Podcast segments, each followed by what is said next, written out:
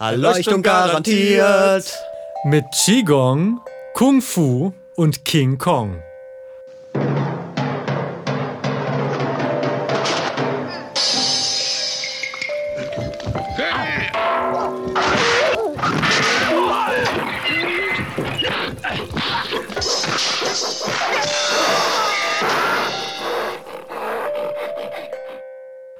Der Podcast über Kampfkunst, theoretische Begriffe von Oliver Hübel und Johannes Falkenburg. Das heutige Thema ist Yin und Yang. Manche sagen In, manche sagen Yin, alle sagen Yang. Yin und Yang zusammen bilden ja bekanntlicherweise das Taiji-Bild. Und das ist, glaube ich, schon gar nicht so bekannt. Insofern sollten wir genau da anfangen dass nämlich Yin und Yang kennt jeder oder In und Yang. Wobei ich glaube, in unserem Sprachraum sagt man eher Yin. Das ist die, schon die Eindeutschung. Ach, das ist schon die Eindeutschung. Das ähm, ist Deutsch-Chinesisch. Das ist das Deutsch-Chinesisch. Ähm, und im Chinesischen, glaube ich, verschiedene Dialekte. Ja. So wie in der letzten Folge auch schon bei anderen Begriffen. Ja. Ähm, und das aber Yin und Yang, wenn man die zusammensetzt, zusammenlegt, dann ist das Tai Chi. Hm. Und das wissen, glaube ich, schon nicht so viele. Insofern lass uns da anfangen. Tai Chi heißt der Ursprung des Kosmos. Also Yin und Yang sind eins in Tai Chi, dem Allerhöchsten. Meine erste Begegnung mit dem Yin- und Yang-Ball, der ja eben Taiji heißt, war in der Bravo. Dort wurden äh, verschiedene Symbole, zum Beispiel das Peace-Zeichen, als auch der Yin- und Yang-Ball, ich glaube, darunter kann sich jeder was vorstellen, äh, das erste Mal gezeigt. Ach, schon in den 90ern quasi. In den WhatsApp-Symbolen, da gibt es ja auch dieses Yin-Yang-Zeichen, also Tai Chi-Zeichen. Aber dass das damals schon hier angekommen war, das ja. Ja, also ich fange immer an den Kurs mit, äh, ihr alle kennt den Yin und Yang Ball. Da sagen alle ja und dann sage ich, der heißt Taiji. Da sagen sie alle ho und dann sage ich, und wir machen jetzt Taiji Chuan, also das mit der Faust dran. Taiji Chuan. Und ähm, die erste Frage, die jetzt natürlich ganz oft kommt, ist, was ist der Unterschied zwischen Tai Chi, wie du es aussprichst, und Tai Chi, wo wir wieder einfach eine Eindeutschung haben? Äh, ich glaube, die Antwort liegt in der Frage. Das ist die Eindeutschung. Das ist wie bei, wie wir es in, der letzten Folge mit Kung Fu und Gung Fu geklärt haben. So kann man Tai Chi und Tai Chi ähm, unterscheiden. Und es, ist, äh, es gibt da verschiedene Transkriptionen. Die eine ist etwas älter, wenn man die liest, von den Buchstaben her, klingt es eher wie Tai Chi. Wenn man die neuere liest, dann klingt es eher wie Tai Chi. Aber Tai Chi ist die richtige Aussprache. Und was heißt denn jetzt Tai Chi? Tai Chi wörtlich übersetzt ähm, würde heißen, äh, dass ähm, das höchste, der Fürstbalken eines Satteldaches. Und äh, umgangssprachlich, was es eigentlich bedeutet, heißt eigentlich das höchste Gesetz, der, die höchste Kraft sozusagen. Und gleichzeitig ist Tai Chi auch, ähm, wenn man in traditionell chinesischer Denke guckt, die Achse der Welt. Also wir wissen vielleicht aus dem Astrologieunterricht, der, aus dem Astronomieunterricht in der Schule, ähm, dass die, der Himmel dreht sich um den Polarstern. Und ähm, insofern ist das die Achse, um die sich der Himmel dreht, für den, der von der Erde guckt. Okay, aber was ist denn Yin und Yang? Genau, alle kennen diese Worte, alle kennen den äh, weißen und schwarzen Halbkreis, aber wo kommt das überhaupt her? Und wenn wir das traditionell uns angucken, ich glaube, das steckt auch in den Schriftzeichen drin, ist es die sonnenbeschienene und die schattige Seite des Berges. Yin. Yin bedeutet etwas versteckt, bewirkt, geheim oder negativ geladen. In Adels Schriftzeichen besteht Yin aus Jing, heute und Yun, Wolke.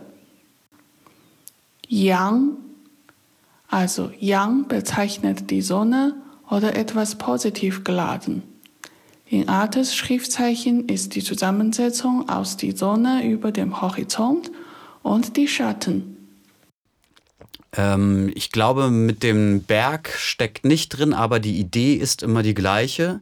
Äh, wir haben einen Berg vor uns oder eben ein Dach und äh, auf der einen Seite ist die Sonne und die Seite, auf der die Sonne ist, ist die Seite, die natürlich trocken ist, die besonnt ist, die warm ist, die dem Männlichen zugeschrieben wird und auf der anderen Seite eben genau gegenüberliegend das jeweils andere. Ich, äh, ich komme ja ursprünglich aus Süddeutschland und ich muss mir dabei immer, ich habe immer das Bild vor Augen. Ähm, in Süddeutschland, es gibt ja diese Weinberge, so am Rhein oder so. Und da ist ganz offensichtlich, der Wein wird angebaut auf den Bergseiten, wo die Sonne hinfällt. Und da kriegt der Wein die Energie und oder der Traubensaft wird schön süß. Ja, das macht ja auch Sinn. Wer will denn Wein äh, versuchen anzubauen auf der dunklen Seite? Der Macht. Der Macht. Genau. Des Berges.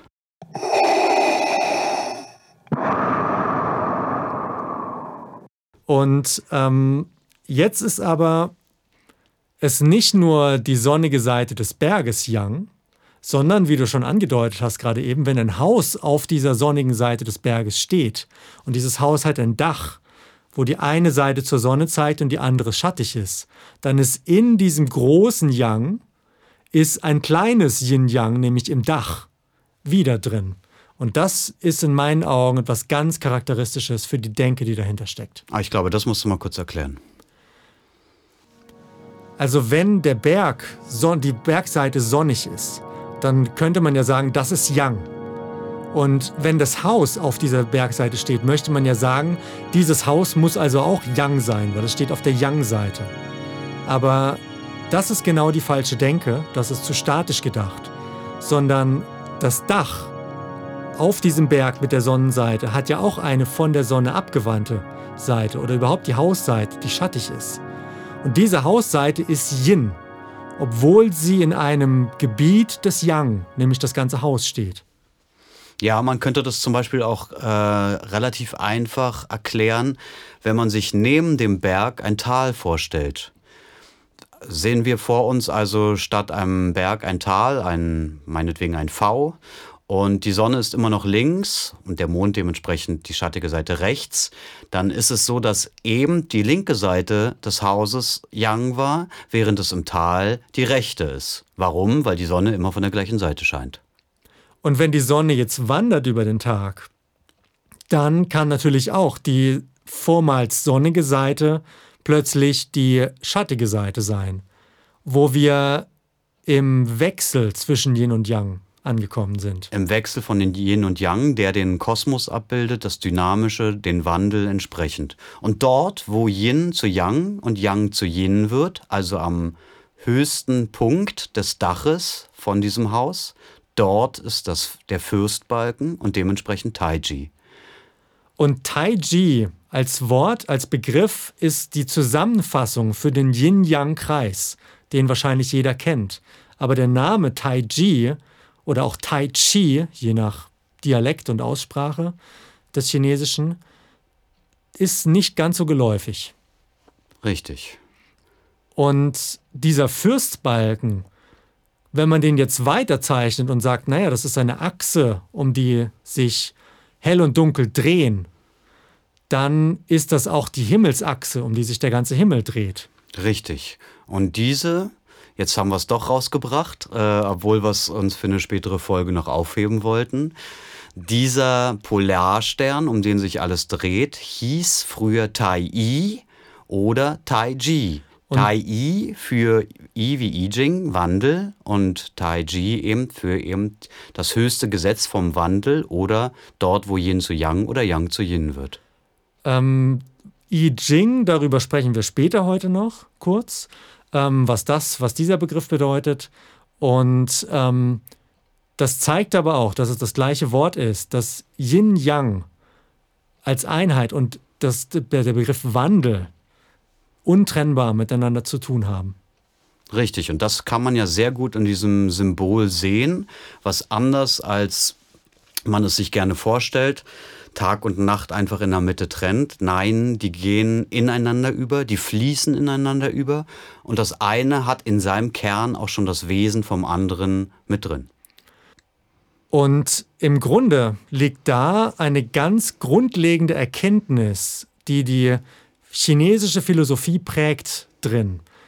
Nämlich, während wir im Westen ja gewohnt sind, wir wollen alles sezieren, wir wollen alles analysieren, in noch kleinere Teile auftrennen und dann so klein uns die Teile auseinander trennen, dass man dieses eine kleine Teil wenigstens verstehen kann, wie so ein Mosaiksteinchen.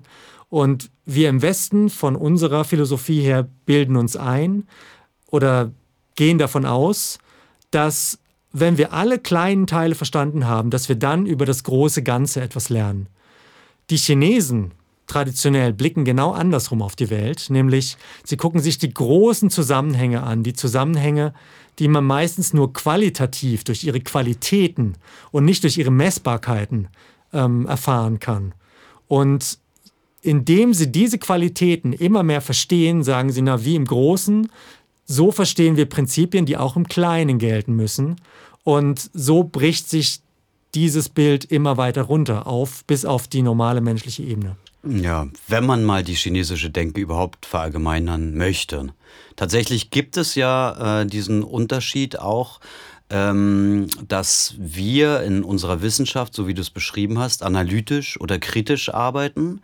Also fragen, ähm, wie funktioniert eine Sache? Und dementsprechend versuchen wir, ähm, oder warum funktioniert eine Sache, ja? und äh, dann herausfinden, heraus, aus diesem Warum heraus äh, Produkte entwickeln, die diesem Warum gerecht werden, während äh, die asiatische Denke oder die chinesische in dem Fall ja nur fragt, wie funktioniert eine Sache und wenn man dann weiß, wie sie funktioniert, dann entwickelt man ein relatives Verständnis von diesem Wie untereinander und dementsprechend geht das Warum ein bisschen nach hinten. Das heißt, wenn man zum Beispiel ein äh, Feng Shui oder Feng Shui äh, Professor neben einem Physikprofessor hat, dann werden, wird der Physikprofessor äh, dem anderen erzählen, dass das ja gar keine Wissenschaft ist, was dieser dort äh, tut. Und äh, der andere antwortet dann, was heißt das? Ich habe 20 Jahre in Shanghai äh, das Bagua studiert und natürlich ist das Wissenschaft. Feng Shui Feng Shui. Wörtlich heißt Feng Shui Wind und Wasser. Es ist eine Art von Geomantie in der chinesischen Kultur. Und ähm, das ist ein sehr spannender Punkt, weil wenn man vom ganz Großen anfängt zu gucken und ins Kleinere geht, also erstmal versucht, das Große zu verstehen, das sind zu große Zusammenhänge, um das rational zu erfassen. Berechnen zu erfassen. Und deswegen spielt Intuition so eine viel größere Rolle. Und ähm, bei mir, bei dir, aber wahrscheinlich auch bei vielen anderen, die sich für dieses ganze Themengeflecht, über was wir hier reden in unserem Podcast interessieren, ist das wahrscheinlich auch genau etwas, was uns dafür begeistert hat, da tiefer reinzugucken, nämlich dieses, es gibt nicht nur das Rationale, um Dinge zu, anzugucken, sondern es gibt auch die Intuition, das Bauchgefühl, wie wir es im Westen nennen. Und mit dem auf Dinge zu gucken. Und das kann man sehr gut schulen und auch das ist systematisch aufgebaut. Und das ist genau das, was ich äh, als Unterscheidung festgestellt habe. Während wir westlich wissenschaftlich geprägten Menschen nach dem Warum fragen, fragen Asiaten nach dem Wie. Also wie funktioniert eine Sache und nicht warum. Jetzt haben die modernen Chinesen natürlich auch unser wissenschaftliches Denken mit übernommen und die beherrschen meist beide Denke. Was eine Idee dafür sein kann, warum die auch so eine große Vormachtstellung gerade wirtschaftlich und kulturell äh, erfahren. Und so Menschen wie wir, ähm, die ja sich eben in dieses Thema einarbeiten, sehen ja auch die Vorteile von beidem in unserem Leben. Ähm, ja. Richtig, man muss wechseln können. So, jetzt äh, gehen wir nochmal ganz zurück für die, die wir ein bisschen verloren haben. Und ich frage dich mal, äh, warum ist dann das Yang männlich und das Yin weiblich?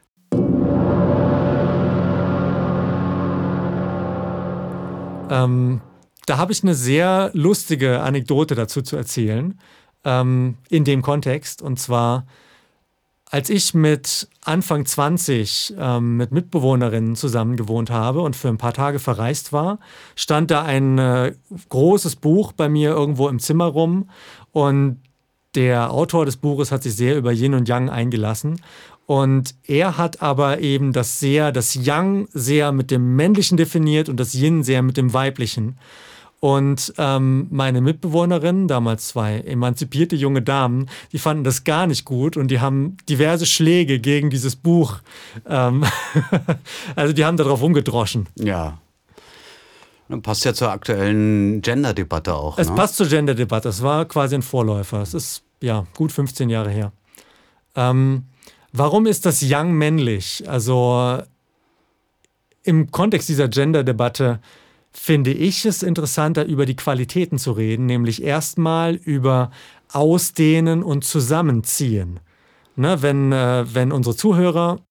Aber auch die Zuhörerinnen. Wenn ihr hier an Yin und Yang denkt, Yin wird immer dunkel gezeichnet und Yang ist immer die innen weiß und quasi leer im Inneren. Und das Yang dehnt sich aus. Das Yin zieht sich zusammen bzw. nimmt nach innen, wäre noch besser, die bessere Erklärung.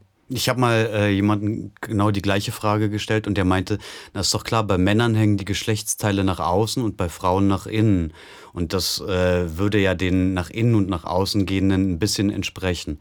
Was, man, was ganz wichtig ist zu verstehen, ist, dass äh, Yin und Yang, wenn die als männlich oder weiblich assoziiert werden, dass das keine wertende oder normative Aussprache ist die Gender-Debatte heutzutage äh, legt ja sehr viel Wert darauf, dass es eben genau das ist, äh, dass also äh, geschlechtsspezifische Zuschreibungen wertend gemeint sind. Das ist damit nicht gemeint.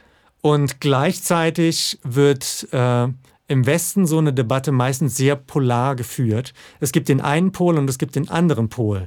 Während die Yin-Yang-Denke eben genau ist, im Yin gibt es den Punkt, der das entstehende Yang ist. Das heißt, es gibt Yang im Yin. Die Daoisten würden sogar sagen, das wahre Yang ist im Yin. Und im Yang äh, gibt es das Yin, was im Entstehen ist. Die Daoisten würden es sogar das wahre Yin nennen. Hm. Es ist also nicht absolut. Und auch biologisch ist es ja auch für uns Menschen so, dass wir, auch wenn wir jetzt von uns selbst behaupten, Männlein oder Weiblein zu sein, wir ja auch immer sehr hohe Anteile, ich weiß jetzt nicht, 49 zu 51 oder sowas, äh, des jeweils anderen Geschlechts auch in uns haben. Und dass darin zwischen Yin und Yang ja auch noch viele Momente sind, die sich auch suchen und finden. Also was ich immer spannend fand, warum ich das auch erwähnt habe und was zu der dynamischen Denke passiert und warum ich jetzt auch in Anführungszeichen die Gender-Debatte, die ist ja nur eine, eine Idee, ein Abbild von zwei polaren Momenten, die sich die im äh, Austausch sind, die im Austausch sind. Und das ist, dass die Idee, dass man jetzt zum Beispiel den Tag mit Yang und die Nacht mit Yin ähm, assoziiert, äh, richtig ist, aber dass dieses Bild, was wir vor uns haben, also die geschwungene S-Linie mit schwarzen und weißen Anteilen, ja so spannend ist, weil es ja zeigt, wie das eine in das andere übergeht und dass es eben nicht nur Tag oder Nacht gibt, also nicht nur Tai Yang und Tai Yin, sondern das absolute Yang und das absolute Yin. Richtig, oder das? das Höchste wie bei Tai Chi, ne? das gleiche Tai Yin, Tai Yang, sondern eben auch zwischen Tag und Nacht den Abend und den Morgen. Shao Yin und Shao Yang. Shao Yin. Wörtliche heißt es wenig Yin, das junge Yin. Es bezeichnet eine Phase von Yin, das junge Yin, welches erst frisch aus dem Yang entstanden. Tai Yin, also äußerstes Yin, es bedeutet das gerade ins Extrem gehende Yin. Tai Yin ist auch der Name des Monds. Da haben wir schon eine Vierteilung. Wir teilen also diese zwei Qualitäten. Yang wird ja immer gerne als ein durchgezogener Strich dargestellt und Yin als ein gebrochener oder ein geteilter. Wenn wir eine Stufe dazu packen, dann haben wir zwei Striche übereinander und da haben wir dann die Tag- und Nachtqualitäten mit drin. Ähm, ein Punkt noch äh, zur Gender-Debatte von davor. In der Yin-Yang-Denke ist ja auch das Yin, was zu seinem Höhepunkt getrieben wird, zu seinem Teil Yin. Da entsteht das Yang ja schon und das ist die stärkste Kraft überhaupt. Und die gesamte Kampfkunst Tai Chi basiert ja unter anderem auch darauf, mehrere andere innere chinesische Kampfkünste auch, dass in der Weichheit, in dem in Anführungszeichen weiblichen, die wahre Kraft steckt, weil dort raus entsteht das neue Yang. Und das neue Yang, das Shao Yang, das junge Yang, ist viel kräftiger als das alte Yang, was schon im Untergang begriffen ist.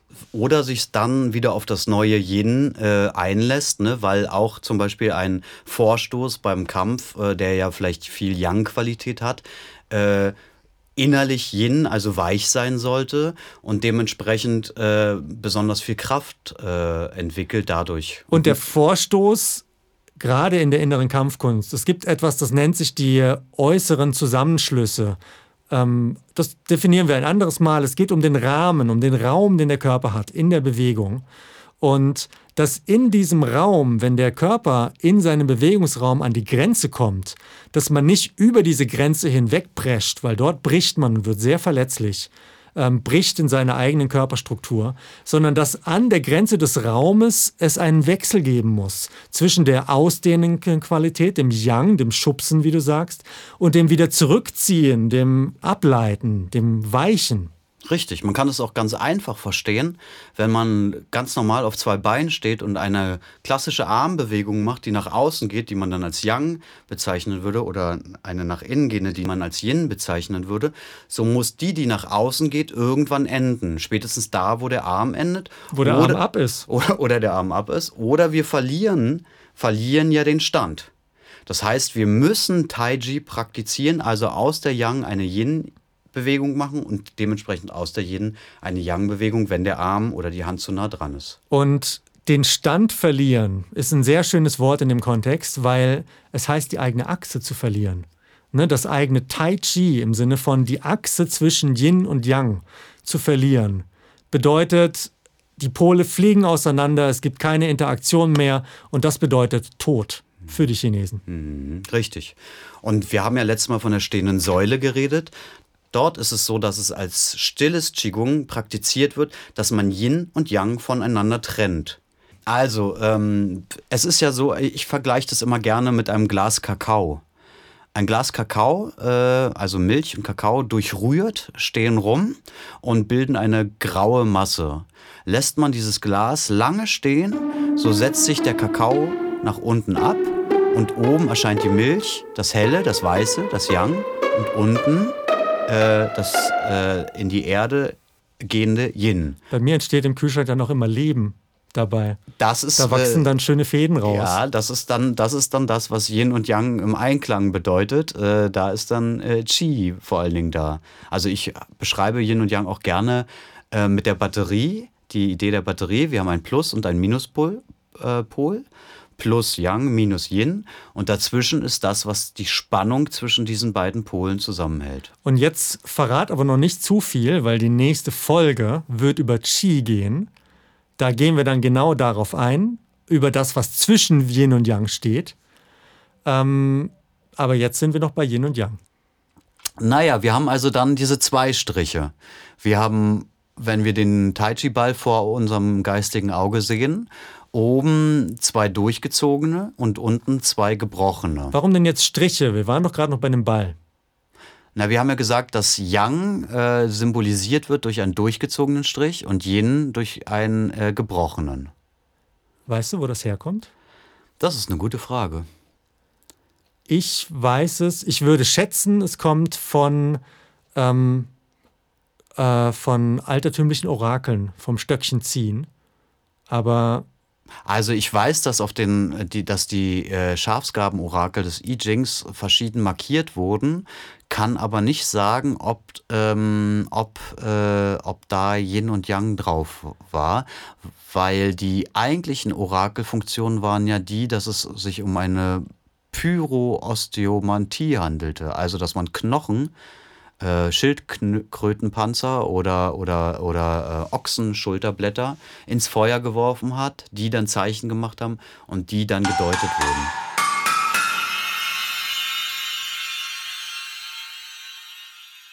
Ähm, was ich mir gut vorstellen könnte, dass die beiden Striche einfach von einem Menschen, der auf einer großen Ebene steht, wie in einer der Wüsten, die an China angrenzen, oder eine große Ebene, und der sieht Himmel und Erde. Und der sieht, der Himmel ist ununterbrochen. Der Himmel ist quasi durchgehend. Und die Erde kann aber Täler haben. Die Erde hat Flüsse, die Erde hat Löcher. Und so würde der durchgestrichene Strich also der gerade durchgezogene Strich, ununterbrochene Strich als Yang für den Himmel Sinn machen und die unterbro der unterbrochene Strich für die Erde als Yin Sinn machen. Würde auch dementsprechend äh, jetzt von der Symbolik ähm, passen, weil der Yang-Strich ja als feste Kraft verstanden wird, Yang. Ähm, und äh, Yin als, als weiche Kraft. Eben der Stimmt, das ist ein Nachgebende. Wenn eine Lücke, wenn eine Lücke ist, in der man etwas hineinlassen kann, etwas nachgeben kann. Zum Beispiel die Yin. Wurzeln in die Erde. Ne? Die Erde muss offen sein für die Wurzeln. Stimmt. Jetzt erklär mir doch aber mal, warum der Himmel fest ist und die Erde weich. Wir haben doch, wenn wir jetzt so in, in die Welt gucken, haben wir doch die Idee, dass eher die Wolken weich sind und der, die Erde, der Fußboden fest. Also der Physiker in mir kann dir das nicht erklären. Der sieht das andersrum. Aber wenn ich mit meiner Vorstellungskraft hineingehe und denke, dass der Himmel unbegehbar war für die Menschen. Menschen konnten schon sehr lange tief graben, aber in den Himmel hochlaufen, das ist eine sehr neue Erscheinung. Das stimmt, das machen sie noch nicht so lange. Insofern ist das wie eine Wand. Hm. Und dann kommen ja auch noch die festen Himmelsbahnen, also die Schicksalsgläubigkeit unter dem Himmel der Chinesen, ne? also feste Bahnen, die da äh, stehen. Du streust schon sehr viel zum I Ching ein. Nein, nein, nein, ich bin ganz vorsichtig. Das kommt später noch. Ich versuche nur tatsächlich äh, diesen Widerspruch ähm, aufzulösen weil dem, weil mir Schüler auch immer wieder damit begegnen. Den äh, Widerspruch zwischen Yin und Yang oder Den welchen? Widerspruch, dass Yin äh, als weich verstanden wird, obwohl es die Erde ist, und Yang als Himmel äh, als fest. Ähm, und das ist wieder, also ich finde, das ist wieder ein sehr guter Zeitpunkt und nochmal den gleichen Hinweis, den wir hier schon mal platziert haben, zu sagen, und zwar, dass es eine sehr assoziative Herangehensweise ist. Genauso wie wir in diesem Podcast zwischen den Themen stückweise hin und her springen, weil all diese Dinge aus dieser Herangehensweise intuitiv verbunden sind. Ja, und in Relation zueinander äh, äh, stehen und man dann ganz schnell äh, eben auf den Nachbarn guckt und äh, versucht dahergehend äh, etwas zu erklären. Ich persönlich, ich kann ja mal mein persönliches eigenes Bild dafür äh, zeigen oder sagen. Ich habe, äh, es gibt auch diese Männchen, die, die, die sich so aufblasen. Äh, Wie so Michelin-Männchen an der Tankstelle. Ja, an der Tankstelle. Die blasen sich auf und die wackeln dann kurz und dann fallen sie wieder in sich zusammen. Ja. Ne? ja. Und das war immer das Bild fürs, für, warum Yang eine aufbauende Kraft ist, weil da wird ja Luft reingepumpt und Luft, und Luft ist eindeutig, eindeutig ja äh, Yang äh, dehnt sich auf, richtet dieses Männchen auf, bis es an seinem Tai Yang ist, um dann wieder in sich zusammenzubrechen. Das ist so ein bisschen, ja, wenn wir jetzt, wir streuen ja auch immer mal innere Kampfkunstbegriffe hier ein. Ne? Ähm, wir machen ja beide Tai Chi und ähm, Pang würden wir das im Tai Chi nennen. Ne? Diese ausdehnende Kraft, die sich in alle Richtungen ausdehnt. Ähm, das, was das Michelin-Menschen macht, wäre jetzt vielleicht nicht das Allerbeste, nämlich wieder komplett in sich zu kollabieren wir in unserer Kampfkunst, in unserem Kampfkunstpraxis, auch im Qigong, würden eher den Mischzustand zwischen beidem. Suchen. Richtig, wir würden bei der Ausdehnung des Yang das innere Yin äh, genauso stärken. Und somit quasi, und jetzt kommen wir nämlich doch in unserem Gespräch in die Verfeinerung, dass es nicht nur ein großes Yin und ein großes Yang geben muss, so wie die Sonnen- und die Schattenseite des Berges, sondern dass es da kleinere Unterteilungen geben kann. Dass am Körper verschiedene Körperteile Yang oder Yin sein können, verschieden miteinander kombiniert. Anders als im westlichen Denken, dass man das Yang nicht irgendwo rausschneiden kann und sich als gesondertes einzelnes Yang angucken kann, sondern dass es immer noch die Rückseite von dem gibt, was wir uns angucken und die dann Yin wäre. Das heißt, wenn man, wie du es beschrieben hast gerade, äh, äh, meinetwegen auf der einen Körperhälfte Yang ist, dann notwendigerweise auf der anderen Yin ist. Es ist untrennbar. Genau. Und bei dem Glas Kakao, was ich vorhin äh, beschrieben habe, ist es ja so, dass wir eben diesen, diesen Mischmasch, den, den wir da haben, eben trennen, dadurch, dass wir stillstehen, dass wir äh, die Erde zu Erde und den Himmel zu Himmel werden lassen und dementsprechend ähm, uns auch ein bisschen sortieren mit unseren Qualitäten. Und ähm, wo du übers Stehen redest, das ist ja quasi diese Ruhe wird ja immer mal als Wu-Ji bezeichnet. Wu im Sinne von nicht. Und es gibt keinen Wandel, es gibt keine Trennung zwischen Polen, sondern es gibt den einen ruhigen Grundzustand. Wu-Ji. Also Wu-Ji ist ein Begriff aus der chinesischen Philosophie. Er ist übersetzbar mit Unendliches. Gipfel des Nichts oder des Nichthöchstes. Uji wird traditionell als einen leeren Kreis dargestellt. Keine Dualität, vor der Dualität. Vor der Dualität. Und dann gibt es auch noch zwei Wujis. Eins, was wirklich ohne Dualität ist und das andere, welches die Dualität schon innewohnt in sich hat, ohne sie veräußert zu haben. Das ist quasi das, die Entstehung der Welt. Das ist die Entstehung In der Welt, einem. die Kosmologie, genau. Ne, das Dao, über das man nicht reden kann, äh, ist das wahre Dao, aber wir reden ja trotzdem drüber. Weil sonst bleiben wir noch dümmer. Richtig. Und dann äh, wäre dieser Podcast und damit alle Bücher über die chinesische Philosophie nichtig. was mir auch gefallen hat, was ich noch kurz loswerden will, bevor wir zu deinem geliebten Bagua gehen, ähm, um mal die Relativität des Denkens von Yin und Yang verstehbar zu machen, benutze ich gerne folgendes Beispiel. Wenn wir uns ähm, Wasser angucken, im Gegensatz zu Stein, dann würde man sagen, dass der Stein Yang und das Wasser Yin ist, weil es das Weiche ist. Ja. ja. Ähm, und steht der Tropfen hüllt den Stein, also würde, das, würde der Stein irgendwann vielleicht brechen, weil die Yin-Kraft, die weiche Kraft. Oder davongespült, jeder von uns, der mal am Meer war, kennt. Kennt, kennt das, genau. Hat, vergleicht man Wasser äh, allerdings dann mit äh, Wasserdampf, dann ist Wasser plötzlich Yang und der Wasserdampf Yin, weil der noch feiner ist. Und das ist das, was ich gerne äh, loswerden wollte, dass es eben nicht dieses absolute Yang und Yin ist, sondern dass es eher Werkzeuge des Denkens sind wie Plus und Minus. Plus und Minus. Ähm, ich beschreibe das immer gerne mit einem Schwangerschaftstest. Äh, wenn der positiv ist, heißt es nicht immer, dass es für denjenigen positiv ist, der den Schwangerschaftstest hat. Es kann auch negative Auswirkungen haben, obwohl der Test positiv ist. Oder heute mit Corona. Na gut, da der ist ein positiver Test meist negativ. Meist, ja. ja. So, und jetzt. Ähm, und jetzt genau, du jetzt hast du über Dampf geredet und quasi Dampf abgelassen. Ja. Und ähm, musste. Bist den Dampf losgeworden. Ja. Ähm, und deswegen können wir jetzt weiter zur Verfeinerung zwischen äh, mehreren Yins und Yangs gehen. Nämlich, ähm, ja, wenn man jetzt diese durchgezogenen und unterbrochenen Striche kombiniert, kann man erstmal von zwei Zuständen auf vier Zustände gehen. Das hatten wir schon. Kleines Yin, völliges Yin, kleines Yang, völliges Yang. Oder eben nochmal einen Strich dazu und dann ist man bei den acht Trigrammen. Genau, man kann sich das vorstellen wie ein Kuchen. Den teilt man zuerst in der Mitte, dann hat man Yin und Yang, dann teilt man ihn nochmal in der Mitte, dann hat man vier Kuchenteile. Da hatten wir dann diese vier äh, Momente von Tai Yin, Tai Yang, Shao Yin und Shao Yang. Und dann halbiert man diese jeweils auch, also kommt man auf acht Teilchen. Ba die acht Trigramme. Ba ist die Zahl acht. Auf der Umgangssprache ist Ba Gua heute meistens Gossip oder Klatschgeschichte. Was möchtest du noch zum Bagua loswerden?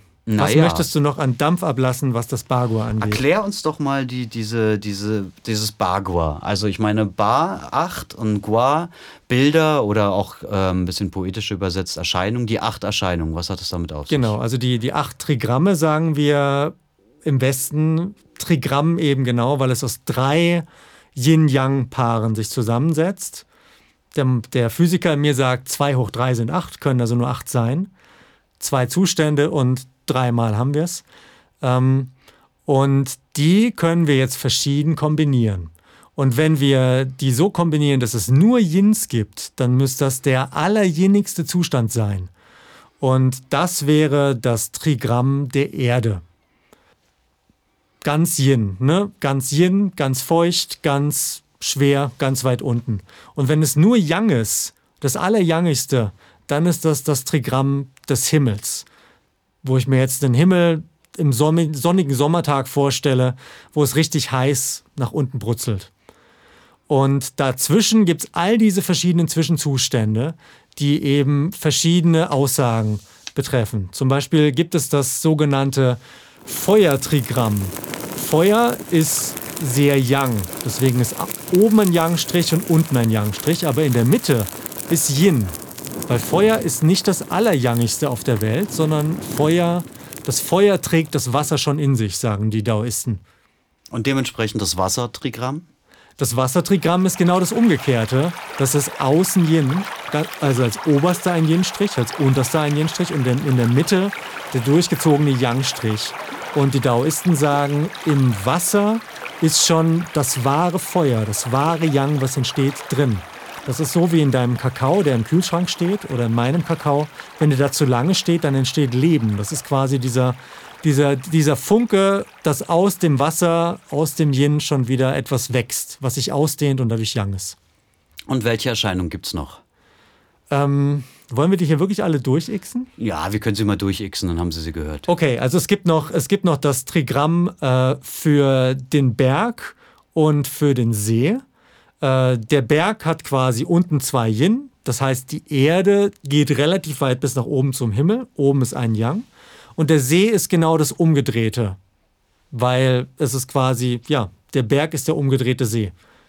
Ganz oben im Land und ganz unten im Land. Und dann gibt es noch die Trigramme, also die beiden, die beiden Trigramme von Donner oder auch Zittern und von Wind.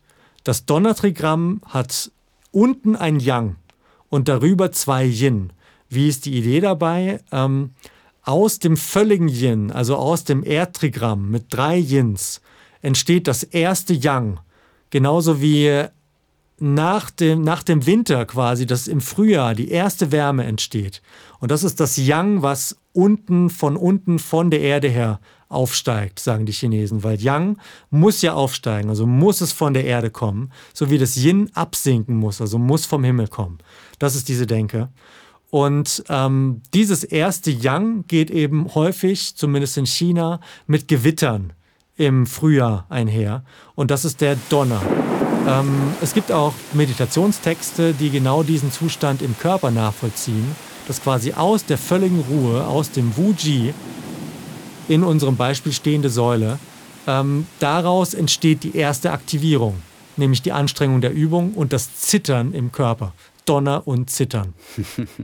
Das Zittern der Beine, ja? Das Zittern der Beine, all das steckt damit drin. Okay. Daoistische Texte sehen dann das Zittern im Unterbauch, in der Körpermitte. Mhm. Und ähm, ja, der Wind ist genau das Geflippte dazu. Es gibt unten der erste Wind, der nach dem Sommer entsteht. Das ist unten ein Yin und äh, ein Yin und darüber sind zwei Yang. Das ist sozusagen noch die nachklingende Sommerhitze. Mhm. Jetzt hast du es ja sehr ausführlich schon erklärt, wunderbar.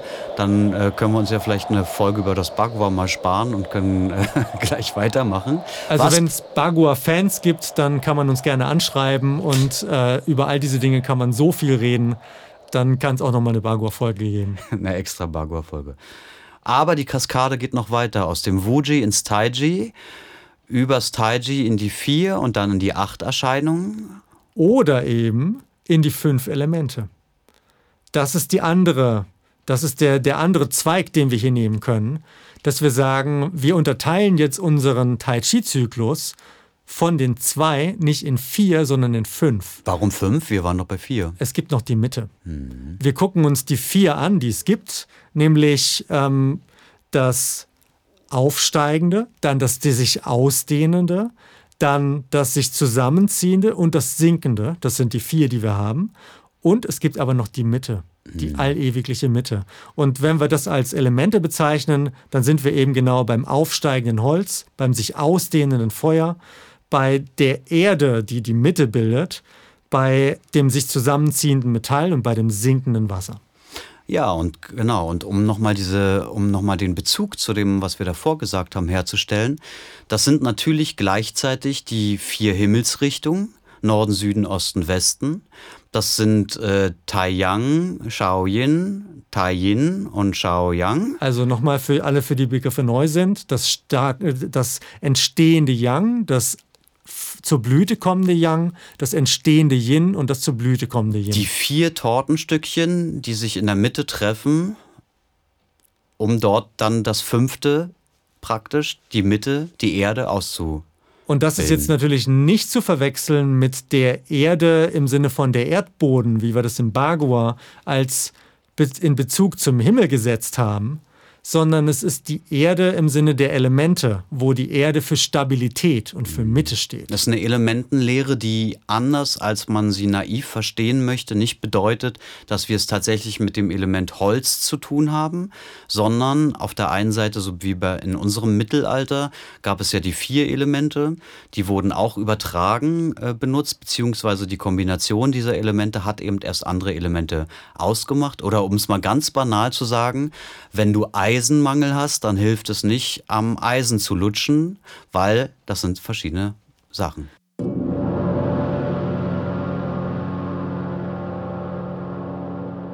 Ähm, ich habe noch eine lustige Anekdote dazu zu erzählen.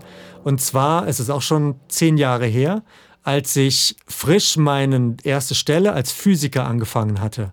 Damals gab es beim Mittagessen einen Physiker-Arbeitskollegen von mir, irgendwie kam das Thema auf die Elemente und die fünf Elemente. Und seine klare Aussage war, Mann, waren die dumm damals, dass die geglaubt haben, unsere komplexe Welt besteht nur aus fünf Dingen. Und das ist eben genau diese westliche Denkweise. Wir wollen die Atome, wir wollen die, die, die Materialien, aus denen die Welt besteht, erfassen. Aber, und ich damals als quasi halb noch Praktikant oder neuer Angestellter, hatte nicht den Mumm, den Mund aufzumachen, um es genau zu erklären. Insofern mache ich das heute, ähm, dass es eben um die Wandlungsphasen geht. Also fünf Elemente ist fast der, der falsche Begriff. Fünf Wandlungsphasen wäre der bessere Ausdruck. Hm. Und dann geht die Kaskade ja noch weiter. Wir können also dann die Trigramme, die acht Trigramme, ja auch wieder mit jeweils sich selbst kombinieren und kommen dann zu 64 Hexagrammen. Bevor wir bei denen ankommen, muss ich noch ein Wort zu den Wandlungsphasen verlieren. Und zwar, was die Wandlungsphasen auszeichnet, ist, dass man sich jetzt die Interaktion zwischen denen anguckt. Sowas wie zum Beispiel, die können sich gegenseitig erzeugen. Holz erzeugt Feuer, weil das Feuer was brennt, entsteht aus dem Holz. Wenn das Feuer verbrennt, dann entsteht daraus Asche, also Erde. Feuer erzeugt Erde. Wenn die Erde lange liegt und unter der Erde Druck erhält, dann entsteht daraus Metall, also auch Kristalle. Sowas würden die Chinesen alles dem Metall zuordnen. Und ähm, aus dem Metall, wenn man Metall hat, Metall ist kühl, wenn man sich einen Metallgegenstand im Winter anguckt, dann gibt es dort Kondensation. Das heißt, Wasser entsteht aus dem Metall. Wasser schlägt sich nieder an dem Metall. Und das Wasser wiederum ist Nährstoff für Holz. Und so schließt sich der Zyklus. Und ähm, ja, genau, so ist die Interaktion. Also die, während diese Yin-Yang-Aufteilung in äh, Yin-Yang und dann weiter in die acht Trigramme und dann noch weiter ins I Ching, zu dem, zu dem du gleich noch viel mehr sagen wirst. Bevor wir dazu kommen, die, die fünf Elemente-Ansicht, da steht diese Interaktion sehr stark im Vordergrund und wie kann daraus etwas wachsen? Also sprach der Physiker. Das ist vielleicht eine physikalische. Nee, ist schön, ich habe es verstanden. Ja. Nehme ich mit. Schön. Und jetzt kommen wir wirklich weiter von den acht. Jetzt packen wir nämlich nochmal ein Trigramm obendrauf auf unser Bagua-Trigramm. Ja. Und dann sind wir bei 64 verschiedenen Möglichkeiten. Richtig. Und jetzt leg mal los.